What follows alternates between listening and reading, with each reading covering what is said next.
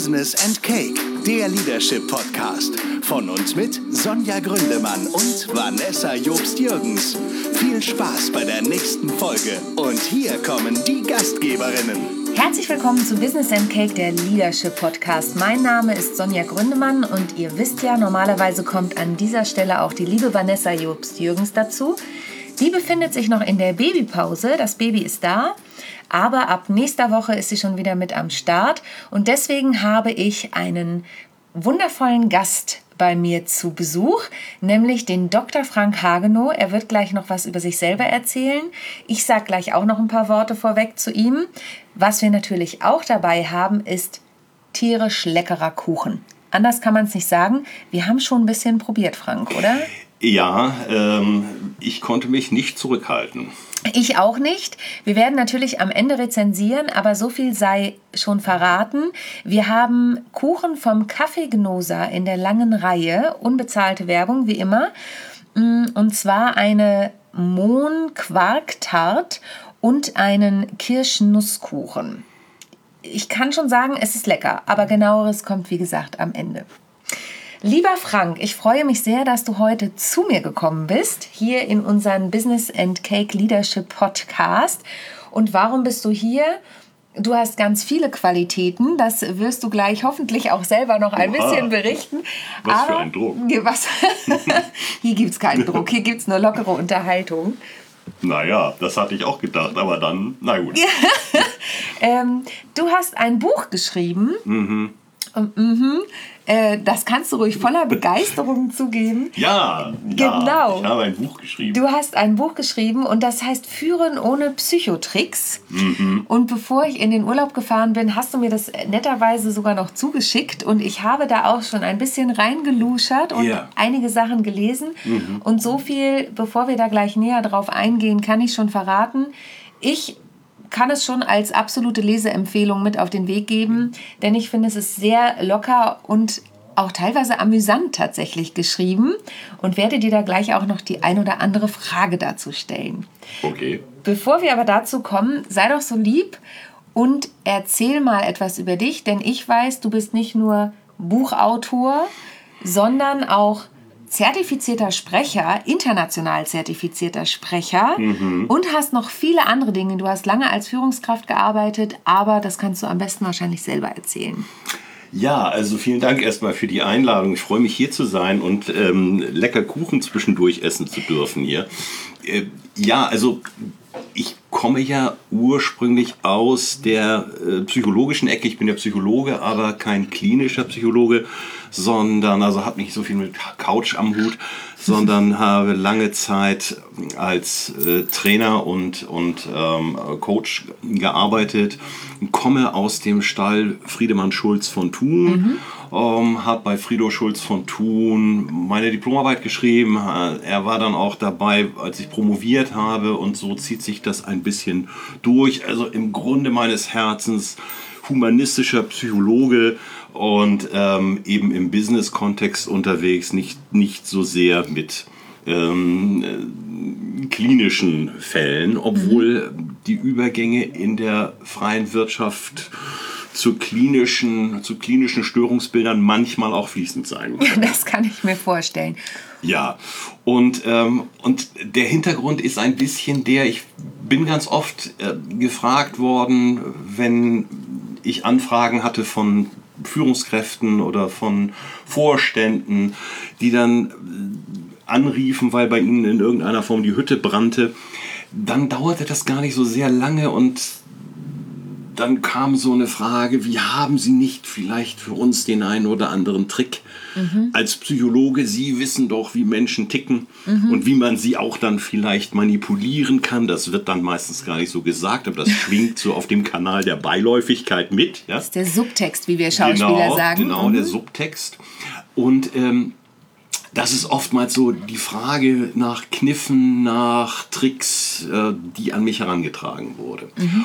Und und oftmals muss ich dann Leute enttäuschen und sagen, ja, ja, also äh, selbst wenn ich die hätte, die tollen Tricks, mhm. ähm, dann würde ich sie nicht empfehlen, weil es gar keinen Sinn macht, Menschen zu manipulieren. Das mhm. funktioniert vielleicht einmal, aber auf eine dauerhafte äh, Beziehung oder für eine dauerhafte Beziehung passt das in der Regel nicht. Mhm. Ähm, und naja, also das war halt einfach auch der Grund zu sagen, hm, da könnte man mal ein Buch drüber schreiben, mhm. ähm, Führen ohne Psychotricks und der der ähm, Untertitel ist ja mit Ethik und Anstand Menschen gewinnen. Also da geht es um ethisches Führen, um langfristig den langfristigen Aufbau von vertrauensvollen Beziehungen zu Kunden und zu Mitarbeitern. Mhm. Und äh, Kunden, sagst du gerade, Mitarbeiter sind ja oft auch interne Kunden, das mhm. darf man mhm. ja auch nicht vergessen. Mhm. Und das ist ja auch ein Thema, mit dem Vanessa und ich uns auch schon in anderen Podcast-Episoden beschäftigt haben. Gerade im Bereich New Work sind wir ja auch viel unterwegs. Ähm, wir haben auch in einem Podcast schon mal die Quote zitiert aus der Gallup-Studie, wie viele Menschen eigentlich innerlich schon gekündigt haben ja. in mhm. ihren Unternehmen. Ja. Ne? Und da darauf spielst du, glaube ich, auch ein bisschen an mit diesem mit Ethik und Anstand, mm. äh, Menschen gewinnen, dass man eben ehrlich sein soll mm. mit seinen Mitarbeitern. Ja, also das eine ist ja, ich sagte schon, ich mm. bin ja von Haus aus humanistischer Psychologe und glaube an das Gute im Menschen. Ja, ja. Sehr ähm, schön. Und, äh, und glaube auch, dass Menschen sich ähm, äh, unter guten Bedingungen sehr gut weiterentwickeln können. Aber ähm, mir geht es auch gar nicht so sehr darum, nur zu sagen, ach, es wäre doch schön, wenn wir uns alle lieb hätten mhm. und edel sei der Mensch, hilfreich und gut, sondern es geht auch immer um den Business-Gedanken dahinter. Mhm. Also äh, zu schauen, dass sagen wir, ein ethisch, moralisch anständiges Verhalten überhaupt nicht ausschließt, profitabel sein zu können. Mhm. Und ich würde sogar noch einen Schritt weiter gehen und sagen, das ist noch nicht mal ein nice to have in der aktuellen Zeit. Und wenn du dich als mit deinem Unternehmen für die Zukunft aufstellen willst, dann ist das eine basale Grundvoraussetzung, wenn du wirklich qualifizierte Mitarbeiter finden willst, attraktiv sein willst für die, wenn du die langfristig an dich binden möchtest, dann funktioniert das nur, indem du eine vertrauensvolle Beziehung aufbaust. Mhm. Sonst funktioniert das nicht. Mhm. Ich muss gerade kurz ein bisschen lachen, weil eben klopft es an der Tür und der Paketmensch kam rein. Deswegen haben wir eine kurze Unterbrechung ja. ähm, vertrauensvolle Zusammenarbeit, darüber hast du gesprochen. Mhm. Ähm, für mich absolut wichtig ähm, und für Vanessa auch, das weiß ich, das kann ich in dem Kontext sagen, weil wir darüber eben auch schon eine Folge gemacht haben. Mhm. Jetzt würde ich gern kurz mal auf dein Buch eingehen. Also gern auch gern ein bisschen länger. länger. du steigst ja in dem Buch ein und das finde ich total sympathisch und fängst bei Adam und Eva an. Mhm. Und jetzt würde ich gern von dir wissen, was hat denn Führen ohne Psychotricks mit Adam und Eva zu tun? Ja. Ja, also in meiner Keynote gibt es so einen, einen Passus, wie alles begann. Mhm. Also der Psychotrick, wo geht es eigentlich los? Mhm. Und ich finde, das ist so bezeichnend, weil am Anfang erschuf Gott Adam und Eva und der Teufel den Psychotrick. Mhm. Also es geht in Wirklichkeit schon am Anbeginn der Menschheit mit Manipulation, mit Versuchung, mit Lüge, mit Tricks geht es los. Mhm. Jemanden in Versuchung zu führen, die Eva, die im Paradies äh, eigentlich ja alles hat, sich um nichts kümmern muss und eigentlich doch sagen könnte, Mensch, ich habe hier alles und großartig, ich muss jetzt nicht noch mehr. Und es gibt dort, ich bin nicht so bibelfest, aber so wie ich das verstanden habe und mir das vorstelle, es gibt dort in Wirklichkeit nur eine Restriktion, nämlich lass die Finger von diesem Baum und mhm. äh, nasch nicht vom Baum der Erkenntnis, von dieser Frucht dort, äh, die vielleicht ein Apfel war, sondern das ist dem CEO vorbehalten dort, mhm. ja.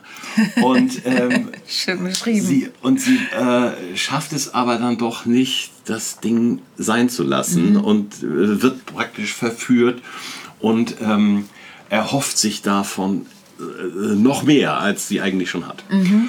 Und, und ich finde das so bezeichnend, gerade in unserer abendländischen Kultur, dass damit letztendlich der Beginn der Menschheit eben auch verbunden ist. Mhm.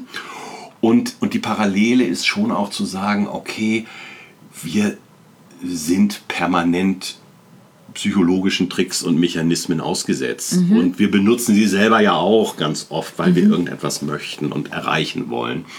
Und es geht gar nicht so sehr darum zu sagen, wir wollen das alles abschaffen, sondern es geht mehr darum, ein Bewusstsein zu schaffen, auch wo ist mein blinder Fleck, wo bin ich verführbar für irgendetwas, was bringt mich möglicherweise in Versuchung und, äh, und da einfach sich dessen bewusst zu sein und dann möglicherweise auch Alternativen zu finden. Zu sagen, okay, also wenn Eva zum Beispiel nochmal mit Adam kurz Rücksprache gehalten hätte und hätte gesagt, hör mal, da war so ein windiger Vertreter heute da, der wollte mir hier den Apfel irgendwie schön reden, was hältst du denn davon? Vielleicht hätte Adam gesagt, ach, lass mal lieber, ja. Genau. So, ähm, Ist es der Apfel wert? Möglicherweise, ja. So, und insofern fand ich das eine, äh, so einen ganz guten Start ähm, in dieses Buch und in diesen, in diesen Gedanken, äh, wie haben wir es eigentlich mit den psychologischen Tricks. Ich würde da gerne noch mal weiter in diese Richtung gehen, denn ich fand das total schön, was du eben auch gesagt hast, dieses Bewusstmachen der eigenen blinden Flecken. Jetzt bin ich ja eine Frau. Ja. Es ist ja einfach so, äh, lässt sich nicht leugnen, ist auch ganz schön eigentlich. Ja, also äh, da ist erstmal ja nichts gegen einzuwenden. Richtig, ist erstmal nichts gegen einzuwenden. Und du beschreibst eine Situation im Supermarkt. ja. Also es geht ja auch um das Einkaufen im Supermarkt. Mhm. Und das fand ich sehr erschreckend, ehrlich gesagt. Ja. Habe mich dann natürlich an der ein oder anderen Ecke ähm, ertappt gefühlt, dass ich natürlich auch mal mit Dingen aus dem Laden gehe, die ich nicht geplant hatte Ja. zu kaufen. Ich bin auch ehrlich gesagt Prospekteleser. Auch dahinter sind ja ganz viele psychologische ja. Machenschaften, sage ich es Mhm. jetzt mal böse ausgedrückt, um die Leute dazu zu animieren, natürlich über diese Pro Prospekte zu kaufen. Aber was hat denn ein nass aussehender Fußboden in einem Supermarkt mit psychologischen Tricks zu tun? Das hat mich tatsächlich ein bisschen erschreckt, Ja. muss ich sagen. Also ja, wie du schon sagst, äh, der Gedanke bei Supermärkten ist ja, man versucht dich möglichst erstmal in den Laden zu bekommen, vielleicht durch die Prospekte. Und wenn du dann drin bist, dann versucht man dich dort möglichst lange drin zu behalten und in einer möglichst guten Stimmung zu behalten, damit du dort möglichst viel Geld ausgibst. Und das funktioniert eben, es gibt sogar Untersuchungen, ob man rechtsrum oder linksrum drehend praktisch den Eingang und dann linksrum zur Kasse oder eher rechtsrum zur Kasse, ähm, ob das mehr Umsatz bringt oder nicht, ja, also in welche Richtung das, das, äh, der, der, der Kundenstrom dreht. Und, ähm, und man versucht mit Musik dich dort ähm, bei Laune zu halten und dir tolle Angebote zu, ähm, zu machen und vielleicht sogar sowas wie, äh, wenn du drei nimmst, dann zahlst du nur zwei, obwohl du eigentlich nur einen brauchtest, so etwas, ja. Und dann gehst du mit drei Produkten raus, möglicherweise hast noch das Gefühl, ein Schnäppchen gemacht zu haben. Und, äh, und in dem Zusammenhang gibt es eben auch einige äh, Überlegungen, ein, eine, eine Fliese zu verlegen, die den Eindruck hinterlässt, dass der Boden nass ist. Also äh, die ist dann gar nicht, das ist nicht nass, und, aber der Eindruck entsteht, es ist hier nass und auf einem nassen Boden bewegst du dich eben vorsichtiger und langsamer Ja. und bleibst deshalb langsamer dort oder länger im Laden, bewegst dich langsamer durch den Laden und hast natürlich mehr Chancen, auf tolle auf, äh, Angebote aufmerksam gemacht zu werden und, ähm, und dann möglicherweise mehr Geld auszugeben. Und das heißt also, jeder, jeder Supermarkt arbeitet mit, mit psychologischen Tricks ähm, und versucht eben nach Möglichkeit, äh, das für sich zu nutzen, um möglichst viel Umsatz zu machen. Wahnsinn. Also ich war ehrlich gesagt etwas erschrocken, als ich das gelesen habe. Ja. Ähm, aber jetzt kommen wir wieder zu deinem Buchtitel. Der heißt ja eben Führen ohne, ohne Psychotricks. Ja. Hm. Und ich muss auch sagen, also diese Psychotricks, natürlich, wie gesagt, ich kenne die teilweise auch aus der Werbung und aus dem Marketing und das Priming ja auch, ne, wenn das Radio läuft, immer Ja. mal wieder zu erwähnen. Es gibt Angebote und so. Das ist ja in der Werbung ein gängiges Tool. Ähm, auch im Bereich Storytelling, da kennst du dich ja auch sehr gut aus, ähm, wird es ja auch verwendet. Jetzt sagst du aber, führen ohne Psychotricks ist das, was es ausmacht. Was empfiehlst du denn da und warum denn ohne Psychotricks? Also wir haben vorhin schon das Thema Vertrauen aufbauen Mhm. Ja. gehabt. Wie schaffe ich es denn trotzdem, ich sage das jetzt mal ganz ketzerisch und bewusst auch ein bisschen provokativ, Mhm. Wie schaffe ich es denn ohne Psychotricks, dass meine Mitarbeiter das machen, was ich will? Ja, genau. Das ist ähm, in der Tat äh, eine Kernfrage, die viele ähm, Chefs und Manager auch beschäftigt. Und oftmals werden Psychotricks ja auch deshalb angewendet, weil sie, das muss man fairerweise sagen, funktionieren. Ja. Ja? Manchmal funktioniert es, Klar. jemandem von hinten durch die Brust ins Auge in irgendeiner Form ihm etwas zu erzählen, damit er bloß das macht, was ich möchte. Und für viele ist das dann schon auch das Ziel erreicht. Oftmals geht es wirklich nur um kurzfristige Ziele. Man will den nächsten Monatsabschluss irgendwie hinbekommen, man will die nächste Gehaltsstufe erreichen, man will, weiß ich nicht, den Jahres, das Jahresbudget noch irgendwie, weiß ich nicht. Also, so. ähm, und manchmal ist dafür jedes Mittel recht. Und meine Idee ist zu sagen, okay, ähm, das kann funktionieren, aber da, wo sich Menschen manipuliert fühlen und über den Tisch gezogen fühlen und für irgendetwas eingespannt fühlen, was sie eigentlich gar nicht so richtig selber wollen, das vergessen die nicht so schnell. Und oftmals bekommt die Beziehung damit einen Knacks, Ja. Der auf lange Sicht gesehen fast nicht mehr zu reparieren ist. Und ähm, deshalb ist meine Idee zu sagen, okay, ich bemühe mich darum, eben ganz bewusst nicht zu manipulieren, um eben langfristig erfolgreich zu sein. Und das bedeutet manchmal dann vielleicht auch unliebsame Wahrheiten zu verkünden oder unpopuläre Entscheidungen zu treffen und vielleicht das dann auch noch kommunizieren zu müssen. Ähm, aber eben nicht zu sagen, okay, ich versuche mal jetzt das zu verheimlichen, zu vertuschen, ähm, dich mit irgendeinem Angebot zu ködern, wo ich von vornherein schon weiß, es wird sowieso nie dazu kommen. Also die Gehaltserhöhung, die ich dir in Aussicht stelle oder Ja. irgendeine einen sonstigen Benefit, sind ja oftmals Versuche, jemanden für sich ähm, in irgendeiner Form zu vereinnahmen. Zu gewinnen auch, ne? Ja. Ja, zu gewinnen oder zumindest ähm, ihn dazu zu bringen, dass er das tut, was ich möchte. Ja. Was, die Frage kommt mir jetzt gerade in dem Zusammenhang in den Sinn. Mm, Was denkst du denn, wenn, ihr, wenn du jetzt einen Mitarbeiter hast, mit dem ist dir sowas passiert? Also ich denke da an einen ganz konkreten Fall. Ein Bekannter von mir, der ist in seiner Firma eigentlich gar nicht mehr so richtig glücklich. Die merken aber, dass er langsam verloren geht. Ähm, weil er eben nicht mehr so glücklich ist. Also ne, er ist so auf dem abspringenden Ast Ja. wollen ihn aber gerne halten und machen ihm auch Versprechungen. Wenn ich jetzt als Mitarbeiter aber mitbekomme, diese Versprechungen werden nicht eingelöst, was empfiehlst du denn mir als Mitarbeiter zu machen? Also wenn ich jetzt bei dem Beispiel bleibe, was du ansprichst, dann hört sich das ja so an, als wenn der Mitarbeiter tatsächlich schon auf dem Absprung ist. Die innerliche Kündigung ist eigentlich schon Ja, ein bisschen da, aber genau. die äußeren Umstände sagen im Moment, du kannst hier aber nicht gehen. Ja. Ne? Also, weil eben finanziell ist es eigentlich nicht machbar, dass du eigentlich gehst. Ja, genau. So einfach verabschieden wir uns natürlich nicht aus dem Job, auch wenn wir in irgendeiner Form uns dort nicht mehr wohlfühlen. Und was oft passiert, ist, äh, dass Menschen zu Unternehmen kommen, weil die Unternehmen attraktiv sind für sie. Die haben irgendein gutes Image nach außen und sind attraktiv. Und wenn die Menschen dann zu diesem Unternehmen gekommen sind, dann werden sie aber oftmals von einer ganz speziellen Führungskraft vergrault.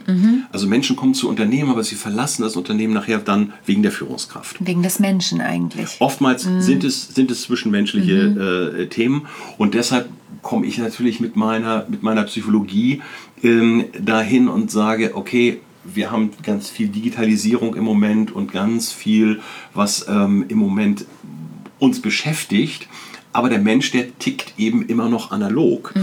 Und es sind eben keine Unternehmen und ähm, äh, keine, keine Firmen, die miteinander Geschäfte machen, sondern das sind immer Menschen. Und es passiert eben immer auf einer äh, menschlichen Beziehungsebene. Und wenn die gestört ist, dann ist das schwierig. Ja. Und, äh, und natürlich verabschieden wir uns nicht leichtfertig aus dem Job, insbesondere wenn wir Kinder haben oder ein Haus abzubezahlen Ganz haben genau. oder, oder wir haben noch keinen neuen Job. Aber das ist ja wie in irgendeiner privaten Beziehung, in einer Liebesbeziehung. Wenn du merkst, dein Partner hat dich betrogen, dann bist du ja vielleicht auch nicht sofort morgen weg. Ja? Aber diese Beziehung hat einen Knacks erfahren. Ja. Und sie ist hinterher nicht mehr die, die sie vorher mal war. Und sie wird es auch nie wieder sein. Und äh, möglicherweise findest du so langsam den Absprung, den innerlichen. Ja, du trennst dich erst innerlich und dann äußerlich. Und so ist das in Firmen auch ganz oft. Und die Frage ist, ist der Mitarbeiter tatsächlich zu halten? Äh, wenn er überhaupt zu halten ist, dann ist natürlich die Frage, warum will er weg? Dann muss man sehr genau hingucken und sagen, okay, was zieht den jetzt eigentlich raus? Und was könnten wir tun, um ihn wieder reinzuziehen, aber im Sinne von so etwas wie eine Sogwirkung zu entwickeln. Ja. Also, dass wir wieder attraktiv für ihn sind, dass er nicht mehr weg möchte, sondern dass er sich wieder zurückbewegt. Ähm, ich finde, das ist schwierig, weil ähm, wenn das erst einmal so, so weit gekommen ist, dass jemand für sich innerlich auf dem Weg raus ist, Mhm. Dann findet der meistens auch den Weg raus. Das ist nur eine Frage der Zeit. der Zeit. Ne? Du hast ja auch, wir haben ja eingangs über das Thema Vertrauen gesprochen. Ähm, die Frage ist ja auch, wie groß ist der Aufwand, Vertrauen wiederherzustellen oder ist der Knacks eben so groß, dass das Vertrauen gar nicht mehr hergestellt werden Ja. kann. Ne? Den Vergleich zu einer Beziehung fand ich jetzt auch schön. Gott sei Dank war ich noch nicht in dieser Situation, aber natürlich gibt es ja auch andere Vertrauensbrüche manchmal in Beziehungen oder äh, wenn der Partner keine Ahnung, wir haben ja alle so unsere Macken ne? und man sich überlegen muss, kann ich mit dieser Macke weiterleben oder nicht, Ja. ähm, ist das ja auch so ein Thema. Und ich glaube, dieses Thema Vertrauen zu bilden, da kann da nur noch Ehrlichkeit herhalten. Und diese Ehrlichkeit muss aber wirklich, muss, sage ich bewusst, ähm, langfristig sich bewähren. Und dann, glaube ich, ist das Thema auch, die Versprechungen müssen eingehalten werden, die da gemacht wurden. Und nur dann gibt es eine Chance. Aber wir wissen ja auch, eben auch aus diesen Studien, wenn jemand innerlich gekündigt hat, dann ist es ganz, ganz schwierig, den Ja. zurückzugewinnen. Und es ist oftmals auch die Frage, also der Unterschied zu, zu ähm, Beziehungen im, im Business ist ja, man muss sich nicht lieben, ähm, sondern Ja. man muss äh, nur in Anführungszeichen miteinander arbeiten können. Aber dafür braucht es ja auch eine gewisse Grundlage auf der zwischenmenschlichen Ebene, dass man irgendwie auch gut arbeiten kann und vor allen Dingen die Energie, die man äh, eigentlich äh, zur Verfügung hat, eben nicht dauernd in die Gestaltung und Definition der Beziehung wieder reinstecken muss, sondern dass man sagen kann, okay, also das ist jetzt irgendwie stabil und jetzt kümmern wir uns mal wirklich um das Business und müssen nicht dauernd noch wieder ähm, gucken, äh, wie hast du das jetzt eigentlich gemeint und wie redest du eigentlich mit mir und ähm, was da also äh, möglicherweise alles noch an, an Beziehungsklärung dann im, im Gepäck ist. Also von daher ist, ist Business immer ein bisschen anders als ähm, im, im normalen Bereich, äh, also im, im, im zwischenmenschlichen, privaten Bereich. Ähm, aber man trennt sich eben auch in, im privaten Bereich in der Regel nicht so ganz einfach aus Beziehungen heraus, insbesondere wenn es viele, viele positive Aspekte auch in der Vergangenheit gab. Ja, und Beziehung in dem Fall eben auch nicht nur die partnerschaftliche Beziehung, sondern es gibt ja manchmal auch Freundschaften, wo man Entscheidungen treffen Genau, muss. Ne? Es genau. gibt ja in alle Richtungen. Ja. Jetzt bin ich ja ein großer Bauchgefühl-Mensch. Ne? Okay. Ich bin ja sehr, also du weißt ja, ich bin auch auf der Bühne unterwegs und eben als ähm, wir kurz unterbrochen wurden durch die Pakete, die kamen, habe ich dir gesagt, das sind alles Requisiten für Alltagswahnsinn, für Ja. mein neues Stück. Ähm, jetzt bin ich über eine Überschrift gestolpert in deinem Buch, die da lautet, Intuition allein ist nicht alles. Ja. Und dazu würde ich gerne noch mal ein bisschen was von dir hören. Was hat dich zu dieser Aussage bewogen? Ich Mhm. sage nicht, dass das richtig oder falsch ist, auf gar keinen Fall, denn das kann ich gar nicht bewerten. Ja. Aber ich weiß, ich bin ein sehr intuitiver Mensch. Sicherlich ist es nicht alles, aber wie begründest du das? muss mal überlegen, wie ich da mal sinnvollerweise jetzt an, ansetze. Ich habe da in dem, Bei, in dem Zusammenhang ein, ein Beispiel von einem Chef, mhm. ähm, der emotional führt. Mhm. Und zwar äh, jemand, der eher auch dann emotional mal austickt. Okay, ja. Also ein cholerischer Chef zum Beispiel, ja. Okay, das, entschuldige, wenn ich dir da reingehe, genau, emotional führen, definier es gern nochmal, weil ich nicht weiß, ob jeder Zuschauer, ja. Zuhörer in dem Fall, Entschuldigung, Zuhörer genau weiß, was unter emotionalem Führen bedeutet es. Für mich ist es erstmal positiv ja. belegt, aber du hast natürlich auch gleich gesagt, Choleriker. Das ist ja jetzt nicht so positiv. Ja, ähm, also das Beispiel, ich nenne den den großen Ausrastelli, ja, weil der dann plötzlich immer ausrastet und ähm, da irgendwo eine Bombe platzt und man als Mitarbeiter eigentlich immer nur in Deckung gehen kann, äh, um nicht getroffen zu werden. Und ähm, das, das Thema mit der emotionalen Führung ist, äh, dass Emotion oftmals etwas ist, was unkontrolliert abläuft. Mhm. Das heißt also, du hast das Bauchgefühl oder du hast es eben nicht. Mhm. Dir ist jemand sympathisch oder eben nicht. Du ärgerst dich über irgendetwas oder eben auch nicht. Das ist aber alles emotional. Ähm, und, ähm, und wenn etwas im Bereich von Business läuft, dann brauchst du ja oftmals nicht nur die eine Emotion, mhm. sondern du brauchst dann auch verlässliche Verabredungen, die daraus entstehen. Du musst möglicherweise eine Entscheidung auch rein sachlich rechtfertigen und begründen mhm. und kannst nicht einfach nur sagen, na, ich hatte jetzt so mal das Gefühl, äh, wir könnten jetzt mal eine Million da und da investieren. Mhm. Also das heißt, ähm, Emotion finde ich immer total wichtig, wenn es um so etwas wie das Bauchgefühl geht, das als Ansatz oder als ersten Impuls zu nehmen. Ja. Weil ich glaube, wir haben da sehr, sehr feine Antennen. Mhm. Also, ähm, schwindelt mich jemand gerade an? Mhm. Oder ähm, erzählt der mir tatsächlich irgendetwas, was für mich glaubwürdig ist. Mhm. So, ja. Da haben wir ja oftmals so ein spontanes Gefühl dahin.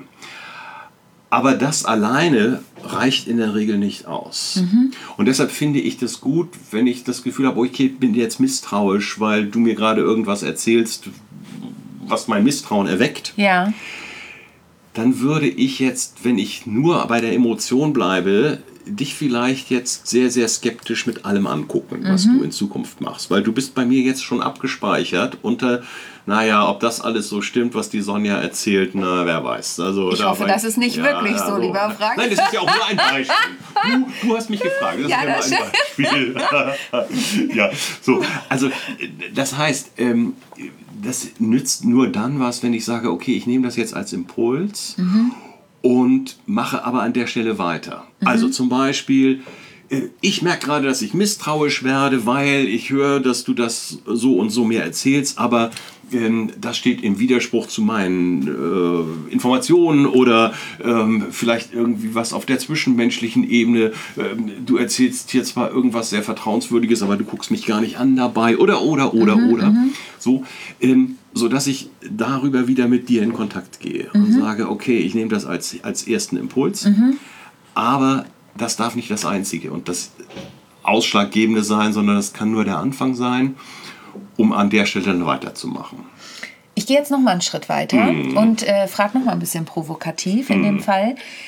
Ähm, du hast jetzt ein Bauchgefühl gehabt und hast nach dem Bauchgefühl abgewogen, also hast die Fakten zugrunde gelegt und du kommst am Ende ähm, bei einer Pattsituation raus. Das kann ja passieren, ne? wenn, mhm. wenn wir mal so eine klassische Pro- und Kontraliste haben ähm, und du hast die gleiche Anzahl an Pros, die auch gleich, das wird nie, ist ein bisschen Laborsituation, ne? mhm. ne? aber du hast so ungefähr die gleichen Pros und die gleichen Cons. Mhm. Und du bist immer noch nicht so richtig, also deine Fakten überzeugen dich nicht richtig, weder in die eine Richtung noch in die andere Richtung. Mhm. Würdest du dann wieder auf dein Bauchgefühl zurückkommen? Vielleicht ja. Mhm. Weil wenn ich dann am Ende doch eine Entscheidung treffen muss mhm.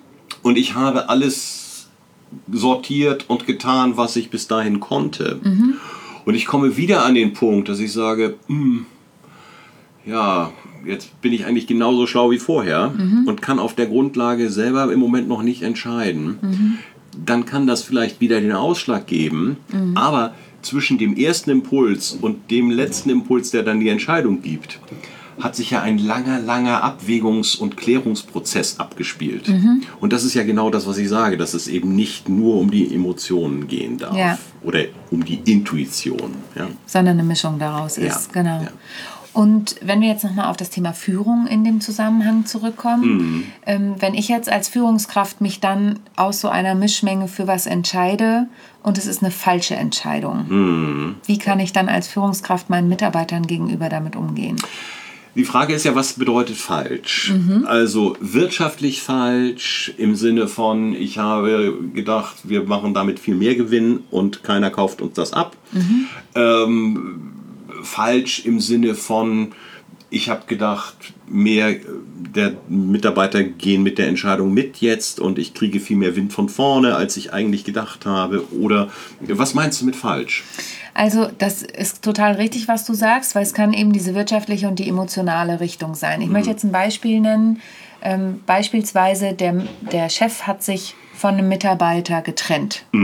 Aus unterschiedlichen Gründen. Ja. Bleiben wir jetzt mal bei dem finanziellen, wirtschaftlichen Grund. Also er sagt, das Unternehmen gibt es im Moment nicht her. Es ist so eine, ja, so eine knappe Situation. Ich könnte ihn noch versuchen mit weiterzutragen, aber wir sind halt an einem kritischen Punkt und stellt dann fest, dieser Mitarbeiter fehlt. Und muss sich ja gegenüber seinen anderen Mitarbeitern auch ein Stück weit rechtfertigen, weil die die Arbeit auffangen müssen. Was würdest du so jemandem raten? Gut, also in so einer Situation, das ist ja schon absehbar. Wenn ich mich von jemandem trenne und es gibt auch wirklich Stimmen oder äh, Aspekte, die dagegen sprechen, äh, dann werde ich, egal wie ich mich jetzt entscheide, dann werde ich keine super tolle, positive Lösung äh, haben, sondern ich entscheide mich möglicherweise gegen das geringere Übel oder für das geringe Ü geringere Übel oder gegen ähm, das größere Übel. Ja, Und, ähm, und natürlich ähm, habe ich dann am Ende ähm, auch kritische Aspekte, die mit dieser Entscheidung einhergehen. Also wenn ich mich von einem Mitarbeiter trenne zum Beispiel, dann weiß ich ja auch noch gar nicht, wer da kommt, wer den ersetzt. Wenn es überhaupt einen Ersatz gibt. Wenn es einen Ersatz gibt, natürlich, klar. Aber selbst wenn ich sage, der muss weg und jetzt muss ein neuer her oder eine neue, dann weiß ich ja noch gar nicht, ist dann der neue, die neue Mitarbeiterin, ist die dann viel besser als das, was ich eigentlich hatte oder vielleicht viel schlimmer? So, das, das sind ja Sachen, die weiß ich vorher nicht. Ähm, ich glaube, als Führungskraft ist es wichtig, das zu kommunizieren und, ähm, und mit den Mitarbeitern da im Gespräch zu sein und auch eben nicht zu sagen, ja, und jetzt wird alles super besser, sondern natürlich wird es schwieriger am Anfang. Und wenn ein neuer Mitarbeiter kommt, ja, na sicher macht der noch nicht die Arbeit so gut, wie der alte sie gemacht hat, selbst wenn der nur 80 Prozent gemacht hat.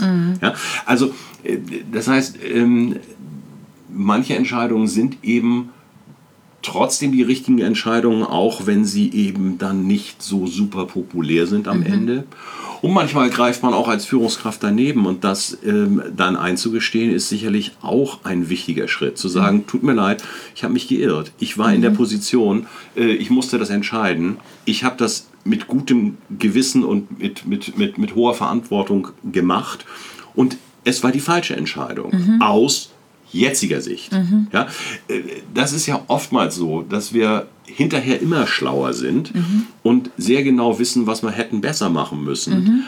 Aber diese Informationen uns ja vorher nicht zur Verfügung standen. Und ähm, wenn ich die Lottozahlen von nächster Woche wüsste, ähm, dann äh, wäre das auch eine andere Situation. Dann säst du wahrscheinlich auch nicht hier.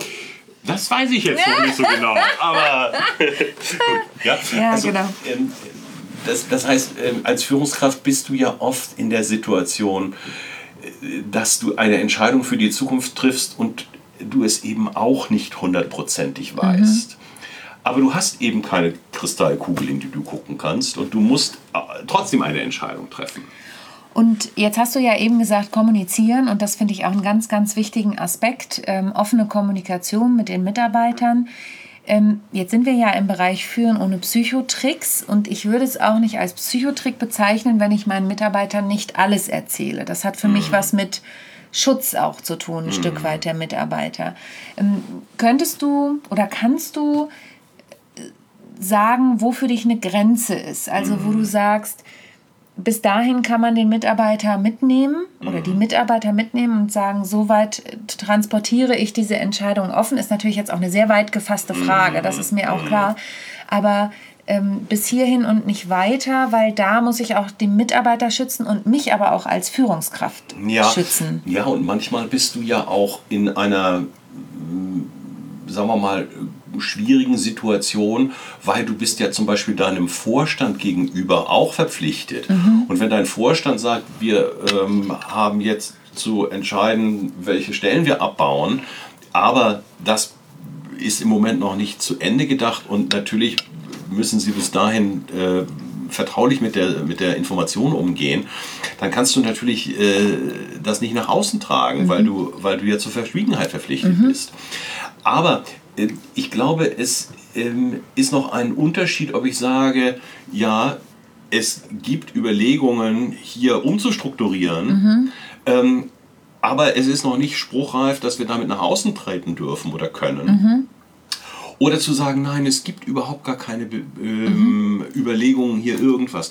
Niemand hat vor, eine Mauer zu bauen. Und drei Monate später wurde die Berliner Mauer gebaut. Ja, das Ja. heißt also, zu dem Zeitpunkt war das in Wirklichkeit schon klar. Ja. Und es war eine handfeste Lüge, die Walter Ulbricht damals, weiß nicht, 61 oder so, ähm, äh, verbreitet hat. Ja. Und, ähm, und ich glaube, das ist auch die Grenze äh, dort. Äh, setze ich wirklich etwas ein, wo mir klar ist, das stimmt so nicht. Und ich habe nur in Anführungszeichen den Informationsvorschub. Oder ist es so, dass ich sage, okay, äh, ich kann nicht drüber sprechen oder ich will Ja. nicht drüber sprechen oder ja, so oder im Moment noch nicht.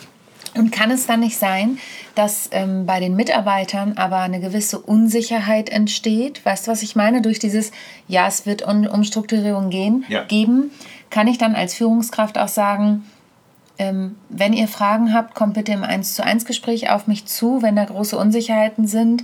Ihr versteht es sicherlich, es gibt gewisse Dinge, über die kann ich nicht mit euch reden, weil was für mich sich da manchmal so ein bisschen herauskristallisiert ist, dass dann auch beispielsweise Klienten bei mir sitzen, die eben diesen Unsicherheitsfaktor haben und sagen, oh Gott, da sollen, kommt ja auch immer auf den Persönlichkeitstypen drauf an, ne? oh Gott, da sollen Umstrukturierungen stattfinden. Ich weiß gar nicht, was das für mich bedeutet. Ja. Was kann ich da als Führungskraft machen, um den Mitarbeitern trotzdem eine gewisse Sicherheit zu geben?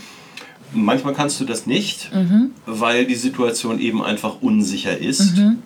Und ähm, wenn von 300 Stellen 50 abgebaut werden, äh, dann bin ich möglicherweise davon betroffen Ja. oder auch nicht.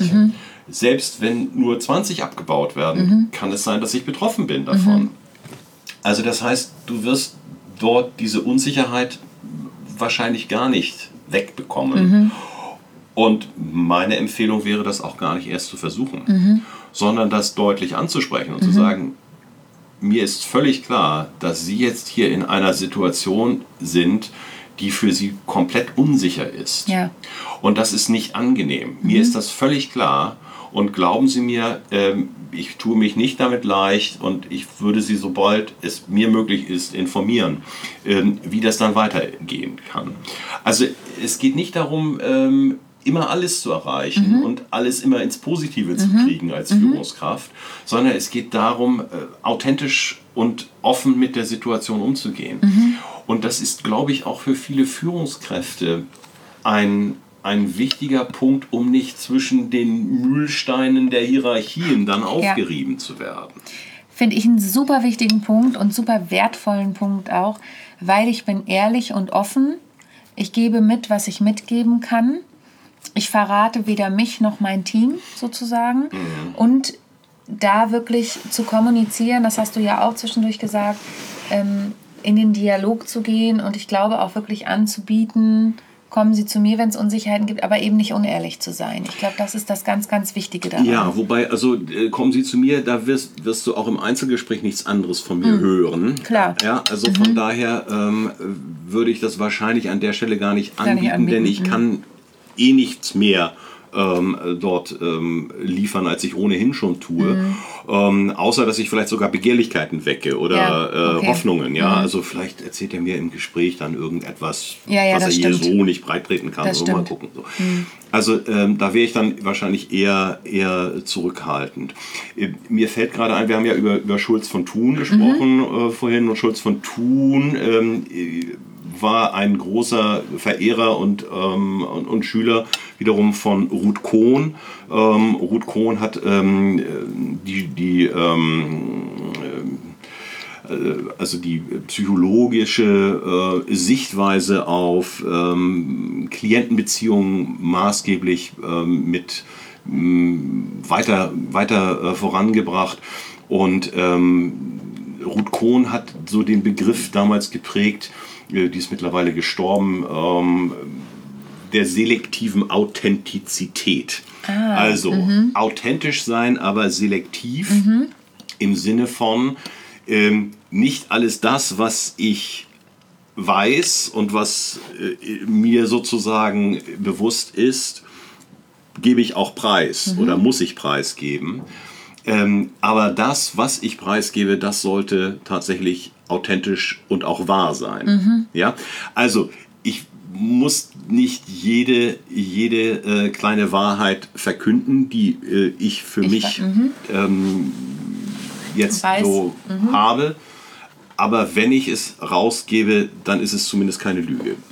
Ja? Also deshalb würde ich eben nicht hergehen und sagen, äh, nachdem ich zur Verschwiegenheit verpflichtet worden bin, ähm, es gibt überhaupt keine Überlegungen, hier irgendwelche Stellen abzubauen. Weil das wäre gelogen. Mhm. Ja, das wär gelogen, Ich weiß, dass es diese Überlegungen gibt. Und möglicherweise muss ich mich als, Vor als, als, als ähm, äh, Führungskraft meinem Vorstand gegenüber nochmal absichern und sagen, okay, äh, Sie verpflichten mich jetzt hier zur Verschwiegenheit. Ähm, wie soll ich auf ähm, Anfragen ähm, jetzt mit diesem Wissen umgehen? Ich werde ja hier zum Geheimnisträger Ja, gemacht. ja. Ähm, bin aber auch natürlich meinen Mitarbeitern gegenüber verpflichtet. Also, was kann ich sozusagen nach außen geben am jetzigen Mhm. Punkt und was nicht? Ganz wichtiger Punkt, finde ich nochmal jetzt, Mhm. ähm, das auch nochmal mitzugeben und zu sagen, ja, sichert euch in beide Richtungen ab ne? Mhm. und, und holt euch die Freigabe, wie weit darf ich gehen und wie weit nicht, weil das fand ich auch nochmal einen wichtigen Punkt eben mit dem Geheimnisträger. Ich werde zum Geheimnisträger gemacht. Mhm. Das ist nun mal die Aufgabe von vielen Führungskräften, gerade wenn wir in Change-Prozessen sind Ja. natürlich. Ähm, aber da auch wirklich auch da in die offene Kommunikation zu gehen, nicht Mhm. nur mit seinen Mitarbeitern, sondern auch als Führungskraft mit seiner höheren Mhm. Führungskraft sozusagen. Ja, und ich kann es natürlich auch ein Stück weit transparent machen und sagen, tut mir leid, mir sind da die Hände gebunden. Ja. ja? Also das geht im Moment nicht. Ich würde gerne, aber ich bin auch meinem Vorstand gegenüber verpflichtet. Absolut. So. Jetzt habe ich gerade Kuchen im Mund, Ja, Frank. nicht schlecht. Und du bist gar nicht dazu gekommen, bisher den Kuchen zu essen. Dann Gott sei Dank hast du vorher hier. schon ein bisschen probiert. Ja, Wir kommen leider schon langsam zum Abschluss des Interviews. der ist sehr lecker. Der ist sehr lecker, ne? Ja, werden wir gleich nochmal am Ende, auch ob es einen Favoriten gibt. Ähm, wir haben uns ja wieder den Kuchen geteilt und zwei Stücke Hm. in der Mitte durchgeteilt, damit wir beide von beiden leckeren Kuchen Hm. essen können. Mhm. Ähm, jetzt kurz vorm Abschluss würde ich gern von dir noch wissen, hast du vielleicht drei Tipps aus deinem Buch, die du auf die Schnelle mitgeben kannst? drei Tipps. Aha. Mhm. Du meinst für Führungskräfte jetzt zum Für Beispiel? Führungskräftebeispiel zum Beispiel, genau. Also der eine Tipp ist ähm, zu schauen, ist es möglich, eine langfristigere Perspektive einzunehmen? Kann ich langfristig schauen und vielleicht der Versuchung widerstehen, hier jetzt den einen oder anderen psychologischen Trick anzuwenden? Auch wenn es im Moment einfacher ist, auch wenn es im Moment erfolgversprechend sein könnte, aber ist es mir vielleicht doch eher mehr wert, eine vertrauensvolle, langfristige Beziehung aufzubauen. Das wäre so ein Tipp zu sagen, schaue auf die langfristige ähm, Beziehung. Der nächste Tipp wäre, viele Führungskräfte kriegen deshalb wenig mit, weil sie nicht richtig zuhören. Und zuhören meint wirklich das Ohr aufzumachen, aber auch zu schauen, verstehe ich auch das, was da eigentlich gesendet wird. Bin ich wirklich bereit, mir das anzuhören? Und dort ist oftmals so etwas wie Verstehen ist der erste Schritt. Und wenn ich etwas verstehe, heißt das noch lange nicht, dass ich damit auch einverstanden sein muss.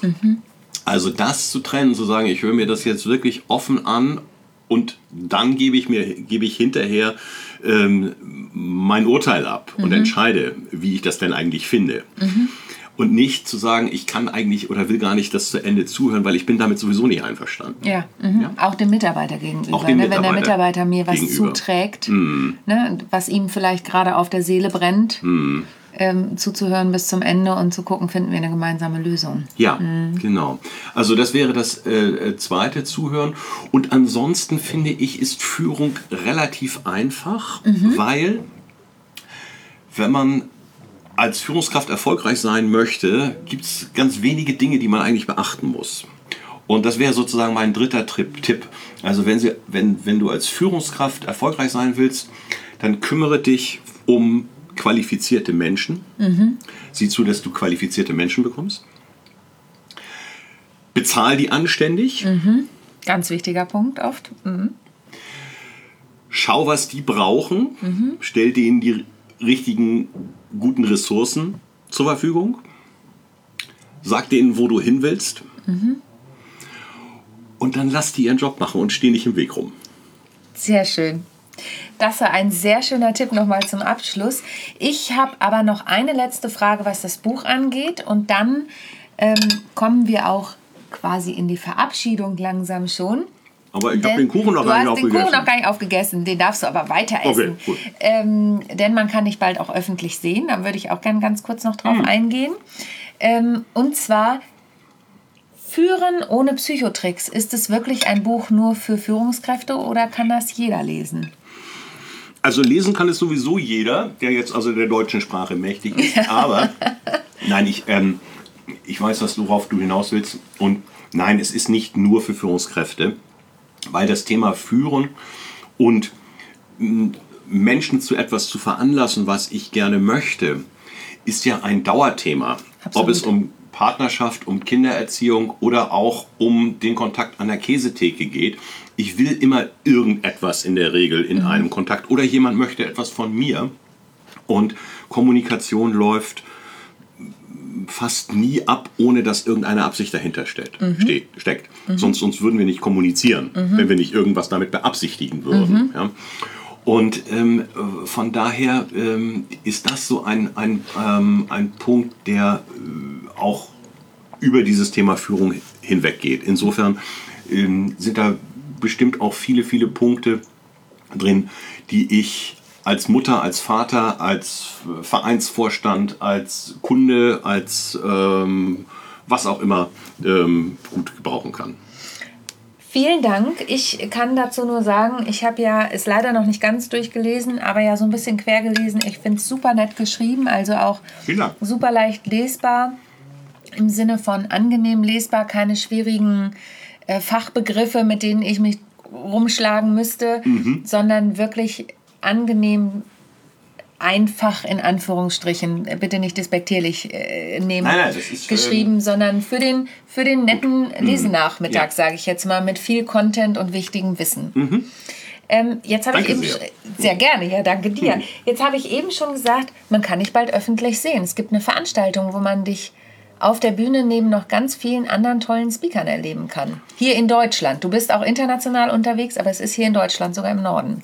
Genau, ja, das stimmt. Ähm, der, ein, ein sehr lieber Kollege von mir, der Udo Gast, hat in Lüneburg ähm, ein Format auf die Beine gestellt, was es wirklich lohnt, angeguckt zu werden. Und das meine ich nicht nur, weil ich dort jetzt dabei bin, sondern weil wirklich viele hochkarätige Kolleginnen und Kollegen mit auf der Bühne stehen, Und äh, diesen, diese äh, WM-Nacht, wie er das nennt, wobei das für Wissen und Motivation und Musik auch steht, mhm. das M, ähm, die diese äh, WM-Nacht gestalten. Und es ist am, jetzt muss ich 19. am 19. Oktober in, mhm. in Lüneburg. Und es gibt auch noch Tickets. Mhm. Also unter WM-Nacht mal googeln. Wir verlinken es auch in den Show. Ja, wunderbar. Mhm. Ähm, da äh, freue ich mich sehr, den einen oder die andere dort wiederzusehen. Es wird eine ganz tolle Veranstaltung. Ich weiß das. Der Udo hatte mich auch gefragt, ob ich dabei bin. Ich kann leider nicht. Ich stehe auf einer anderen Bühne. Mhm. Aber ich weiß, dass da ganz, ganz viele tolle Kollegen schade. auch. Ja, sehr, sehr schade.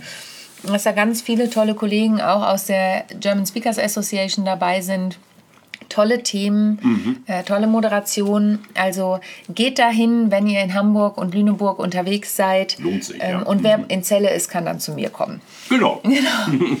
In diesem Sinne, lieber Frank, vielen, vielen Dank für dieses tolle Gespräch. Wir hätten noch ewig weiterreden können, weil es einfach ein umfassendes, spannendes auch, ja. Thema mhm. ist. Jetzt hast du den Kuchen ja mittlerweile probiert. Ja. Hast du einen Favoriten? Wie hat er dir geschmeckt? Also es haben beide ähm, Kuchen sehr lecker geschmeckt. Und das sage ich, obwohl ich gar nicht so der große Kuchenfan bin. Oha. Ähm, aber das war, war sehr lecker. Mein Favorit ist der hier mit, was ist das, Knoblauchnuss? Ja. Was hast du gesagt hier? Ähm, Kirschnuss. Mit Kirschnuss, mhm. ja. Den finde ich sehr lecker. Ähm, Mohn ist jetzt nicht so meine Hauptgeschmacksrichtung, deshalb mein Favorit hier, der Kirschnuss. Mhm. Ausgezeichnet. Ich muss sagen, ich kann mich tatsächlich nicht wirklich entscheiden, weil ich beide sehr, sehr lecker fand. Auf jeden Fall auch da eine absolute Empfehlung. Geht ins Café Gnosa, das ist in Hamburg ja auch bekannt, äh, für den leckeren Kuchen. Wir haben ihn dieses Mal das erste Mal getestet, in Anführungsstrichen. Hm. Bin noch dabei. Äh, und Frank ist noch dabei, der ist noch tapfer auf. Das äh, bekommen wir immer wieder von den Interviewpartnern zu hören. Ich habe gar keine Zeit, den leckeren Kuchen zu essen. In diesem Sinne, vielen, vielen Dank, lieber Frank. Sehr gerne. Vielen Dank an dich da draußen, dass du zugehört hast. Heute eine etwas längere Folge, aber mit ganz viel wichtigem Content und ganz vielen tollen Informationen. Und wir freuen uns, wenn es wieder heißt Business and Cake, der Leadership Podcast. Beim nächsten Mal auch wieder mit der wundervollen Vanessa Jobst-Jürgens. Mein Name ist Sonja Gründemann. Schaltet uns ein bei Amazon, hätte ich jetzt fast gesagt, bei iTunes, bei Spotify, bei radio.de, wo man uns überall hören kann. Hinterlasst uns eine Nachricht an mail at businessandcake.de oder auch eine Bewertung bei iTunes. Da freuen wir uns sehr. Bis bald. Tschüss.